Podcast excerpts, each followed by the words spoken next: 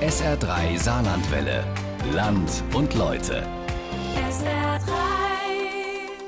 Wir sind ja fast die Ausnahme in Deutschland, was die Schulpflicht angeht. Fast überall auf der Welt dürfen Eltern ihre Kinder auch zu Hause unterrichten oder eben unterrichten lassen, nur eben bei uns nicht. Und das ist auch gut so, oder?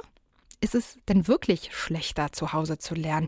Oder ist es vielleicht sogar besser? Und wie lernen unsere Kinder denn überhaupt am besten? SA3-Reporterin Eva Lippold ist genau diesen Fragen nachgegangen und hat dazu auch eine Familie getroffen, die ihre Kinder zu Hause lernen lässt. Und zwar jenseits der französischen Grenze. Unser Land und Leute-Feature heute. Leben ohne Schule. Wie funktioniert Heimlernen?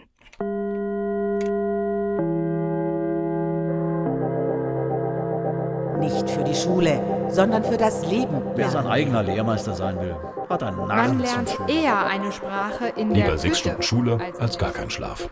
Es gibt keine wichtigere Sorge in der Schule als die, den Geist der Wahrheit und des Vertrauens in ihren Räumen zu erhalten. Er will aber nur wohnen, wo zugleich der Geist der Freiheit wohnt. Wir müssten Schulen haben, in denen kein Kind das Gefühl hat, dass es zum Objekt gemacht wird. Das ist relativ einfach. Und das bedeutet dann aber, dass man eben in Schulen bestimmte Dinge nicht mehr machen kann. Es müsste zum Beispiel diese sonderbare Schulpflicht, die wir haben, abgeschafft werden. Also wir müssten sagen, unsere Schulen müssen wir so attraktiv machen für die Kinder und für die Jugendlichen, dass die dort gerne hingehen. Das sagt Gerald Hüther, Hirnforscher, Neurobiologe, Schulkritiker.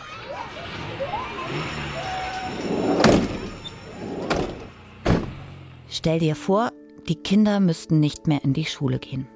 Müssten nicht mehr um 8.30 Uhr fertig sein, Zähne geputzt, angezogen, Schulbrot, Kuss, Turnbeutel. Stell dir vor, die wären immer einfach dabei. Wenn du arbeitest, wenn du lebst, immer. Stell dir vor, die Kinder müssten nicht mehr lernen. Es gäbe keinen Wecker, der morgens klingelt. Die Kinder würden machen, was sie wollen. Was wäre dann? Was würde dann passieren? Frieda und Viktor haben keinen Wecker. Sie dürfen so lange schlafen, wie sie wollen. Ich will keinen Wecker. Ich will, will auch nicht geweckt werden. Da bin ich nur schlecht gelaunt. Frieda und Viktor lernen nur, wenn sie Lust dazu haben, denn die Geschwister gehen nicht in die Schule. Manchmal stehe ich auf, da ist es schon längst hell. Manchmal wach, werde ich wach, da ist es noch stockdunkel. Bleibe ich im Bett und gucke ewig Bücher. Irgendwann stehe ich dann auf. Schlafen, solange man mag. Und kein Grund, morgens früh aufzustehen. Oder doch? Im Sommer ja, da stehe ich auf und manchmal vergesse ich sogar zu frühstücken und gehe sofort in die Scheune. Ich langweile mich selten. Viktor und Frieda leben mit ihrer Familie jenseits der französischen Grenze. In einem 120-Seelendorf im Elsass.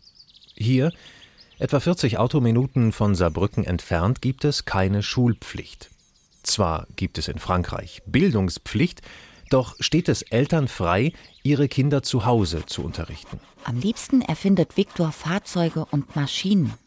In der Scheune stehen seltsame Gefährte, die er gebaut hat.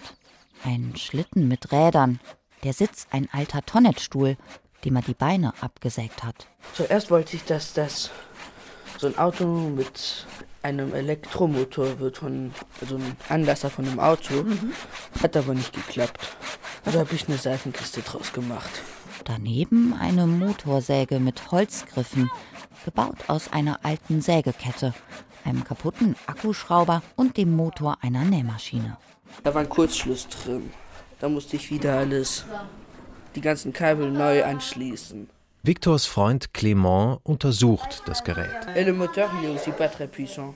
Mais Victor, si, en tout cas, ça sert à quoi Ça sert à quoi de, de démonter une tronçonneuse pour faire une tronçonneuse Aber Viktor, fragt Clément, was bringt es denn, eine Motorsäge auseinanderzubauen, um eine Motorsäge zu bauen? Es macht Spaß, sagt Viktor. Und besonders schön sei es, wenn nach tagelangem Rumschrauben am Ende alles funktioniert. Dann ist das eine Riesenfreude. In Deutschland ist Schulverweigerung ein Tabu. In einigen Bundesländern, wie dem Saarland, wird es sogar strafrechtlich verfolgt. Mit Geldbußen, manchmal auch mit Polizeigewalt. Das kommt aber sehr selten vor. Einzelfälle. Im Saarland ist es im vergangenen Jahr aber passiert. Eltern aus Blieskastel schickten ihren Sohn nicht mehr in die Schule, weil er sich dort nicht wohlfühlte. Eines Tages stand die Polizei vor der Tür. Eine Beamte hat gesagt, äh, wenn du nicht zur Schule gehst, dann wirst du dran schuld sein, dass demnächst du und deine ganzen Geschwister in Pflegefamilien oder Heimen untergebracht werdet. Der Prozess gegen die Eltern am Amtsgericht St. Ingbert wurde eingestellt.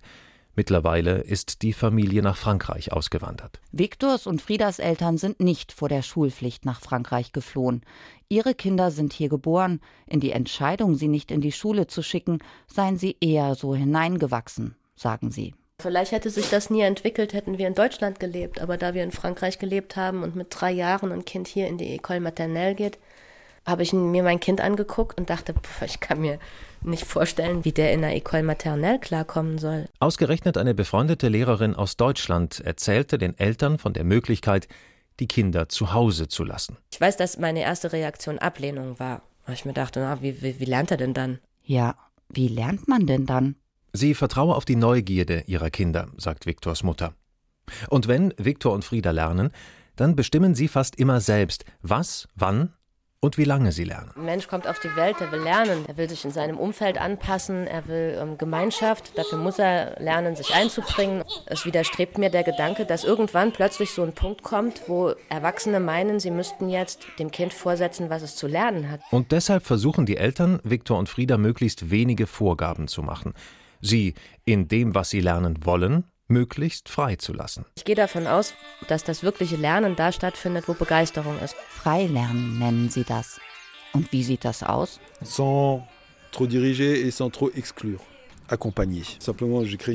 Ohne viel zu steuern, ohne auszuschließen, begleitend. Ich benutze mal das Bild eines leeren Tisches. Denn manchmal ist es gut, den Tisch leer zu lassen, einfach zu gucken, was draufkommt. Konkret für uns heißt das manchmal, dass wir uns unwissend stellen und vor allem nicht die Lösung servieren.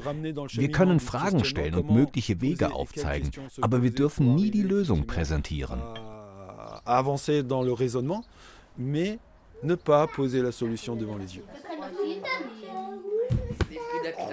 An diesem Morgen hat sich die ganze Familie in der großen Wohnküche des alten Bauernhauses versammelt. Da sind Viktor, Frieda, der vierjährige Arthur, Mutter und Vater. Dazu noch drei Katzen und Hund Vishnu. Sie kommt ursprünglich aus Saarbrücken, er aus dem Elsass. Die Kinder wachsen zweisprachig auf. Das Witzige an dem Lied, man kann die Zahlenreihen damit lernen. 4, 6, 8, 10, 12. Alle hocken auf dem Boden. Ein geschnitzter Holzstab wird herumgereicht.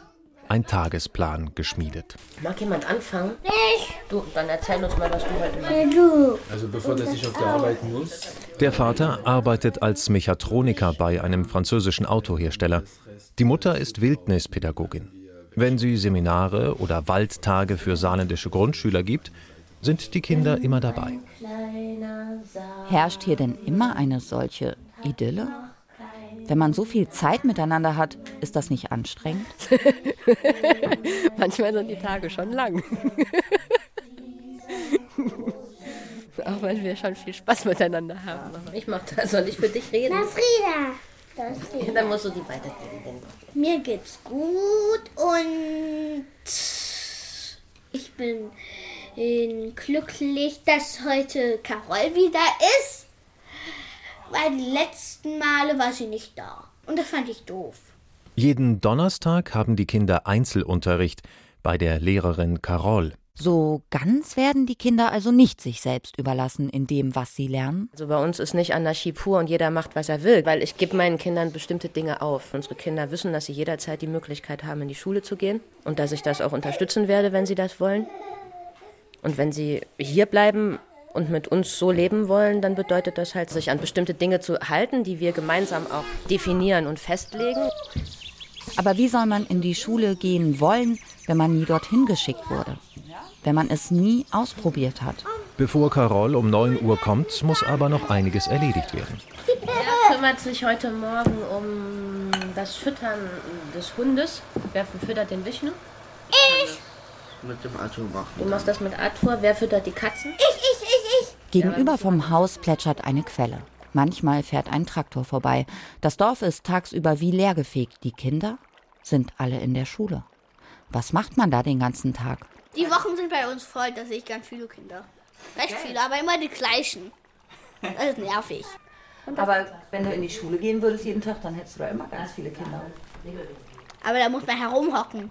Frieda ist jetzt eher ein Mensch, glaube ich, die, der hilft es, wenn man ihr einen Rahmen gibt. Und Viktor braucht das weniger. Der hat tausend Projekte, da ist der Tag nie lang genug. Frieda ist heute dran mit dem Hühner- und Katzenfüttern. Anschließend macht sie sich auf Eiersuche. Sechs Eier. Hühner füttern und Seifenkisten bauen ist genauso Teil ihres Lernkonzepts, sagt die Mutter, wie das Einmaleins. Und sie glaubt, bei all dem haben die Kinder nicht nur Spaß, sie lernen sogar Disziplin. Wenn du ein Ziel hast, was weiß ich, du willst Fahrrad fahren lernen, dann bringst du automatisch die Disziplin auf, das so lange zu üben, bis du es kannst. Das ist in allen anderen Dingen genauso. Die Frieda hat Freude am Schenken, aber eigentlich bastelt sie nicht gerne. Es fällt ihr schon schwer, sich stundenlang hinzuhocken und an einer Sache zu basteln. Und da sie aber gerne schenkt, kommt es doch vor, dass sie sich dann hinsetzt und diszipliniert an einer Sache arbeitet. Gleich kommt die Carol. Frieda sagt, sie hat sich nicht immer so auf den Unterricht mit Carol gefreut. Am Anfang hat es gar nicht Spaß gemacht, aber dann hat sie rausgefunden. Sie fragt uns erst, was wir machen wollen. Ihren Job als Lehrerin einer staatlichen Schule hat Carol vor ein paar Jahren an den Nagel gehängt. Heute arbeitet sie als Nachhilfelehrerin und an einem Tag in der Woche gibt sie Viktor, Frieda und anderen Heimlernerkindern Einzelunterricht auf Französisch. Victor, Was ich feststelle, Viktor ist sehr intuitiv. Das ist gut. Was schwieriger ist, dass er seine Gedanken anschließend auf dem Papier ordnet und erklärt, wie er denkt oder auf welchen Rechenwegen er zu einem Ergebnis gekommen ist. Das ist eher schwierig. Deshalb übe ich das mit ihm. Donc ça, c'est plus difficile. Donc c'est pour ça que je suis aussi en train de faire. Die allgemeine Schulpflicht in Deutschland geht zurück auf ein Gesetz von Friedrich dem Großen aus dem Jahr 1763. Auch den Kindern der Ärmsten sollte es Zugang zu Bildung verschaffen. Doch noch bis in die 1930er Jahre hinein war auch in Deutschland Hausunterricht erlaubt. Ein Verbot wurde erst 1938 eingeführt. Die Bundesrepublik hat diesen durch die Nationalsozialisten verschärften Paragraphen übernommen. Die Schulpflicht eine Errungenschaft? Einst schützte sie die Kinder der Ärmsten und der Bauern davor, als Arbeitskräfte missbraucht zu werden. Und heute? Artikel 6 des Grundgesetzes. Pflege und Erziehung der Kinder sind das natürliche Recht der Eltern und die zuvörderst ihnen obliegende Pflicht. Über ihre Betätigung wacht die staatliche Gemeinschaft. Gegen den Willen der Erziehungsberechtigten dürfen die Kinder nur aufgrund eines Gesetzes von der Familie getrennt werden, wenn die Erziehungsberechtigten versagen oder wenn die Kinder aus anderen Gründen zu verwahrlosen drohen. Nur wenn die Erziehungsberechtigten versagen, die Kinder verwahrlosen, das trifft auf Viktors und Friedas Eltern nicht zu. Und doch drohte ihnen in Deutschland der Sorgerechtsentzug. Was spricht denn dagegen, die strikte Schulpflicht nach französischem Vorbild zu lockern? Ulrich Commerson, saarländischer Kultusminister. Ich bin persönlich strikt gegen eine Aufweichung der Schulpflicht im Unterricht. Kann nie so gut sein in meinen Augen äh, wie der Unterricht von dafür extra ausgebildeten Pädagoginnen und Pädagogen. Ganz frei dürfen auch französische Heimlerner nicht unterrichtet werden. Sie werden streng kontrolliert. Regelmäßig gibt es Besuche von Inspektoren des französischen Bildungsministeriums. Auch bei Viktor und Frieda überprüft die Inspektorin regelmäßig, ob die Kinder Fortschritte gemacht haben. Mit 16 Jahren muss jedes französische Heimlernerkind den sogenannten Socle commun erreicht haben. Ein achtseitiger Katalog, der die Kenntnisse auflistet, die die Schüler mit Abschluss der Pflichtschulzeit erreicht haben müssen. Dazu gehören Fächer wie Französisch, Mathe und Naturwissenschaften, aber auch soziale und staatsbürgerliche Kompetenzen. Und neuerdings müssen auch jüngere Kinder alle drei Jahre nachweisen, dass sie einen bestimmten Kenntnisstand erreicht haben. Ich habe den Eindruck, dass von von staatlicher Seite überhaupt kein Verständnis für das vorliegt, was wir wollen und was unsere Philosophie der Sache ist. Für, für die ist klar, wenn man seine Kinder zu Hause behält, dann müssen die den gleichen, den gleichen Mist lernen wie in der Schule. Ich stelle das ja in Frage. Macht es Sinn, dass ein Kind, was sich nicht für Mathe interessiert, bis zum Abi sich mit Mathe rumquälen muss? Etwa 10.000 bis 20.000 Kinder werden in Frankreich zu Hause unterrichtet. Das entspricht etwa 0,1 Prozent der schulpflichtigen Kinder. Im Distrikt Vosges du Nord, in dem Victor und Frieda leben, gibt es etwa ein Dutzend Heimlernerfamilien. Mit den Heimlernern ist das wirklich interessant, weil sie nicht diese Konditionierung durch die Schule haben. Ich merke, dass ich bestimmte Methoden nicht anwenden kann. Sie haben viel weniger Angst vor dem Scheitern als andere Kinder. Ich bin mir recht sicher, so wie ich Frieda erlebe, und ähm, was ich so von Schule kenne, wäre Frieda ein ganz klassisches, hyperaktives Kind in der Schule. Ja, ganz sicher. Wir versuchen mit Schulsystem und, und mit, äh, mit Vorgaben ähm, alles so konform zu machen. Jeder, jeder wird, muss das Gleiche lernen, jeder muss, muss sich gleich anpassen. Und alles, was nicht in diese Norm passt, das wird ähm, als, äh, als behindert oder als, als, als krank abgestempelt und braucht eine Sonderbehandlung. Ich glaube nicht, dass das nötig wäre. Warum wird nicht in Frage gestellt, dass nicht das Kind das Problem ist, sondern dass der Rahmen, in dem es funktionieren muss, das Problem darstellt? Freilerner brauchen oft länger, bis es einen Durchbruch gibt, sagt die Mutter. Na, das ist auch manchmal für mich schwer, das auszuhalten. Klar haben unsere Kinder mal Langeweile, aber das ist ja auch so was. Langeweile ist ja in erster Linie mal nichts Negatives. Es ist so die Wiege der Kreativität.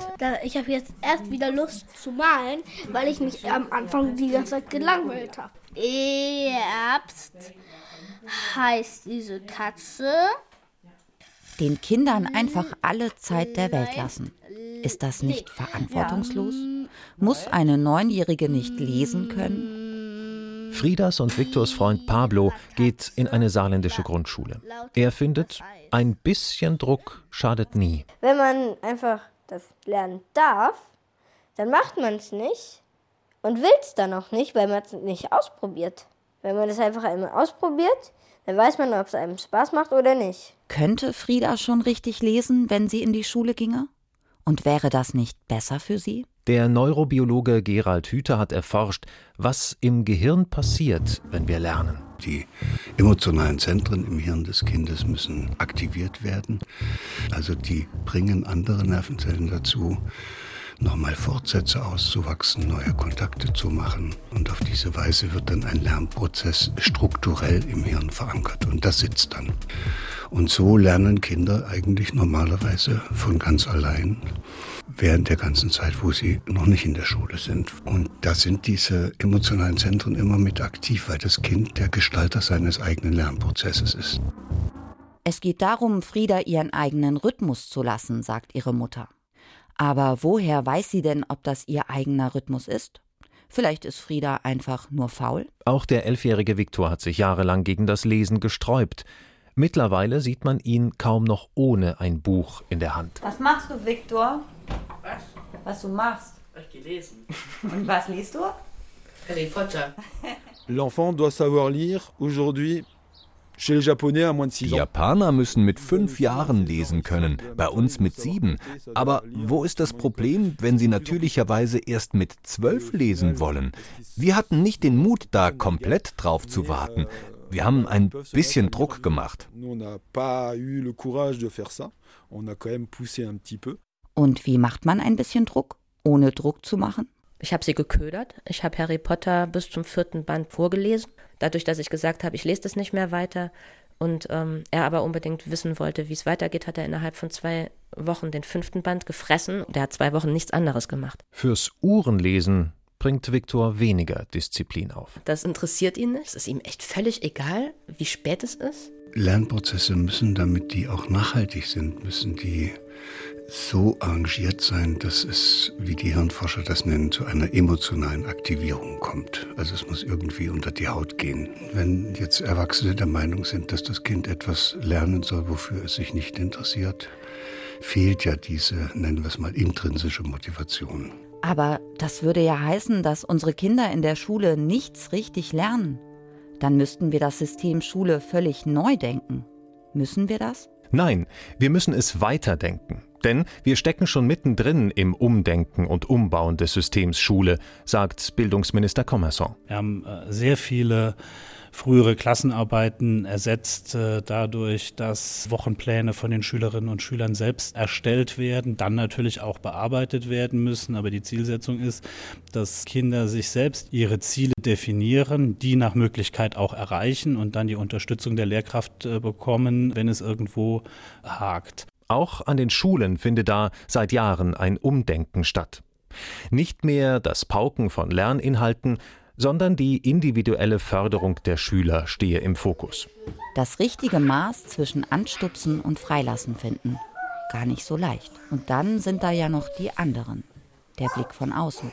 Dem kann ich nicht ganz entkommen. Aber um uns vor diesem Bild nach außen zu schützen, boah, das geht ja wohl nicht, ein Zwölfjähriger, der keine Uhr lesen kann. Naja, das ist halt, wie gesagt, das ist ein Spiga Span Spagat, Spinat. Ein Elfjähriger, der die Uhr nicht liest, der keine Computerspiele spielt, aber Giersch von Bärlauch unterscheiden kann und Feuer machen. Der sägt mal eben ein Eichenbrett durch und baut wunderbare Seifenkisten. Ist der nicht abgehängt? Das ist ein Lied, das haben wir mal eingeprobt, als wir so recht ähm, diskriminiert, ja, man kann das schon sagen, wir wurden echt ähm, diskriminierend behandelt bei einem Töpferkurs. Die erste Frage war, wie denn ein Kind, was nicht in die Schule geht, sich jemals in der Welt verteidigen soll. Das lernt man schließlich nur auf dem Schulhof. So von wegen, äh, man, also ein Kind muss in die Schule gehen, damit es sozialisiert wird. Sozialisation. Prozess der Einordnung des heranwachsenden Individuums in die Gesellschaft und die damit verbundene Übernahme gesellschaftlich bedingter Verhaltensweisen. Wenn ich jetzt sehr frech bin, dann, dann muss ich eben sagen, ja, die Kinder werden ja in unserem gegenwärtigen Schulsystem optimal auf diese Gesellschaft vorbereitet. Wir haben eine Konsum- und Leistungsgesellschaft. Und, und jede Gesellschaft baut ihre Schulsysteme so, dass sie junge Erwachsene hervorbringen, die in der Lage sind, das jeweilige gesellschaftliche System auch zu stabilisieren und zu stärken und zu stützen, damit das nicht zusammenbricht. Sagt der Hirnforscher Gerald Hüther. Die Nazis hatten bestimmte Schulen, aber doch nicht damit die Kinder ihre Potenziale entfalten, sondern dass da entsprechende tolle Nazis rauskamen. Und im Sozialismus hatten sie auch bestimmte Schulen, da sollten tolle Sozialisten rauskommen und äh, und wir sind natürlich nicht frei von diesem Bedürfnis, dass unsere Kinder unsere gegenwärtige Gesellschaft dann stabilisieren. Also sollen da auch ordentliche Konsumenten rauskommen. Bei Viktor war das ganz deutlich, aber auch bei Frieda sehe ich das, dass sie in keinster Weise unter einem Zugzwang stehen, also irgendwelche Dinge machen zu müssen, weil alle anderen es tun. Weil man dann out ist, wenn man es nicht hat, das kennen die überhaupt nicht. Und die sogenannten Social Skills? Gleichaltrige Freunde, Vorbilder, ein bisschen im Strom mitschwimmen. Brauchen Kinder das nicht? Das ist mein großer Wunsch, dass unsere Kinder ähm, eine Authentizität entwickeln und die haben sie ja schon. Und nicht irgendwas versuchen zu sein, was ähm, sie denken, was andere von ihnen wollen. Und raus aus der Welt sind sie ja nicht, sagen die Eltern, keine Aussteiger. Und hätte Frieda einen Terminkalender, wäre der ziemlich voll. Jeden Montag Kinderclub im Theater Überzwerg. Aber bewegt man sich die ganze Zeit. Und das macht Spaß. Mittwochs Zirkus an einer französischen Schule im Nachbarort. Man, man setzt sich auf die Stange, haltet sich mit den Händen an die Stange und dann lässt man sich rückwärts runterfallen. Aber was wird einmal aus einem Kind, das man einfach freilässt? Das lieber Hühner füttert und auf Trapeze klettert, anstatt täglich Geometrie, Rechtschreibung und Algebra zu lernen, das an einem stinknormalen Freitagmorgen Seifenkisten baut, anstatt Englisch oder Geschichte zu lernen. Wie sieht der Vater Victors Zukunft? Si moi je construis une image de son futur, ça sera plus son futur, ça sera le mien. Bien sûr, j'ai des images, mais euh, j'essaie de les garder pour moi. Wenn ich ein Bild von seiner Zukunft hätte, wäre es nicht mehr seine Zukunft. Das wäre meine Zukunft für ihn. Natürlich habe ich Bilder, aber ich versuche sie für mich zu behalten. Die Eltern sind fest überzeugt. Wenn Viktor und Frieda das wollen, können sie jederzeit das Abitur machen. Studieren. Jetzt bei meinen Kindern warte ich darauf, dass sie mir eines Tages sagen, Ich habe Lust, ins Schulsystem einzusteigen, um ihren Traumberuf zu erlernen. Nicht um obligatorisch irgendein Diplom zu machen, sondern um das zu tun, was sie wirklich tun wollen. Sie hat nichts gegen Schule, sagt Viktors Mutter. Sie sei nur für ihr Leben so, wie es ist. Meiner Meinung nach müsste es Orte geben, wo Kinder hin können. Dann gibt es da ein breites Angebot. Das wäre mein Ideal. Ich, ich muss die nicht unbedingt immer daheim haben. Schule oder nicht. Wenn sie mit anderen darüber diskutiert, wird es oft emotional, sagt Viktors Mutter. Wenn uns Ablehnung begegnet, dann tatsächlich auch oft von Menschen, die, die entweder die Kraft oder auch den Willen nicht haben, sich selbst in Frage zu stellen, weil das ist was, was jeder provoziert, der anders ist. Also sobald man sich an etwas reibt, was anders ist, muss man sich selbst in Frage stellen, glaube ich, und das kann auch sehr schmerzhaft sein. Vielleicht können wir das voneinander lernen, das Zweifeln. Vielleicht müssen wir nicht aufhören, unsere Kinder in die Schule zu schicken. Aber wir können unsere Schulen hinterfragen, an ihnen zweifeln, um sie immer mehr zu Orten zu machen, wo die Kinder einfach gerne hingehen. Unser SA3 Land und Leute Feature heute. Leben ohne Schule. Wie funktioniert Heimlernen? Ein Beitrag war das von Eva Lippold und das können Sie gerne nochmal nachhören und zwar auf sa3.de.